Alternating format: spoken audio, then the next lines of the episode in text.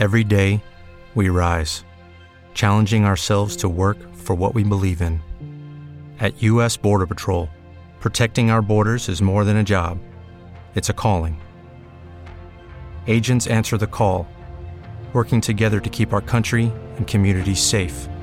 If you're ready for a new mission, join U.S. Border Patrol and go beyond. Learn more at cbp.gov/careers. D'11 a 1 de la nit tens una cita amb els fenòmens estranys a Ràdio Platja d'Aro. Informe Enigma. Misteris. Experiències paranormals d'un equip d'investigació dirigit per Jorge Ríos. Informe Enigma. Cada divendres nit a Ràdio Platja d'Aro.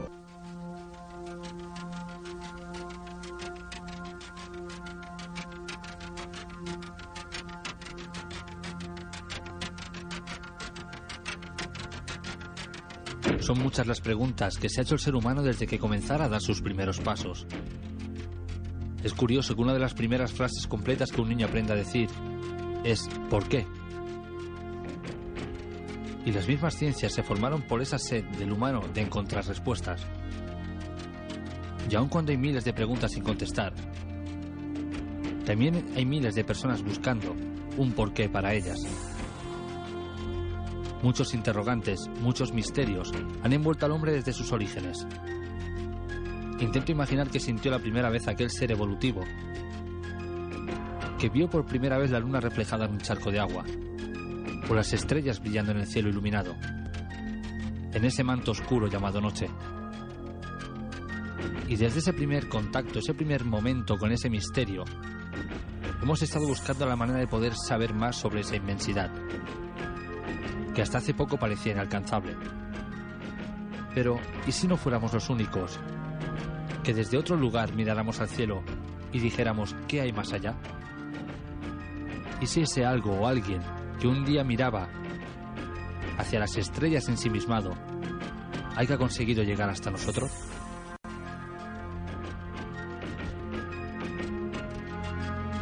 Muy buenas noches, desde los estudios de Radio Playadero son las 11 y cuarto de la noche y aquí comienza el programa de hoy de Informe Enigma. Hoy queremos hablar del tema OVNI y para ello le vamos a dar una visión un poco diferente a la que se le da habitualmente.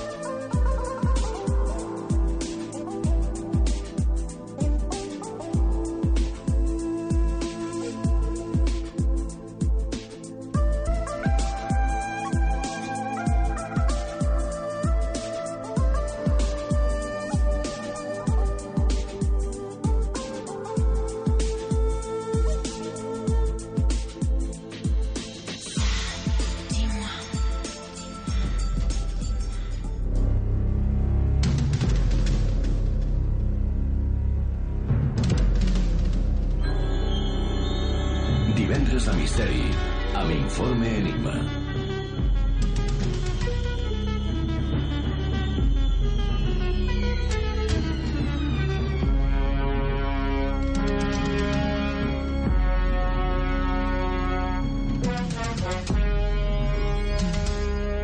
Pues esta noche tenemos con nosotros a Leonel Codoceo, eh, miembro del Centro Ufológico Atacama, Chile. Eh, buenas noches, Leonel. Buenas noches, pues Leonel Jorge es... tu nombre, ¿no? Exactamente, Jorge es mi nombre. Algo me acordé. Un abrazo fraternal desde la tercera región de Chile para todos los amigos de esta emisora amiga en España. Pues un abrazo muy fuerte igualmente para vosotros. Esta noche vienes para hablarnos o para despertar un poco la mente de la gente sobre el tema OVNI, porque por lo visto, o así lo tenemos entendido, en Europa somos un poco más reacios a este tema o creemos las cosas de una manera diferente a cómo las veis vosotros. Exactamente, hay una, una diversidad de formas de, ver, sea también, digamos, por la, la forma social, política que se vive en Europa a la que se vive aquí en Latinoamérica. Somos un poco más, más lentos aquí y más eh, tenemos más, digamos, el espacio de poder ver nuestro entorno y vivir más el día. ¿ves? Mm, Esa es una, la pequeña diferencia que tenemos.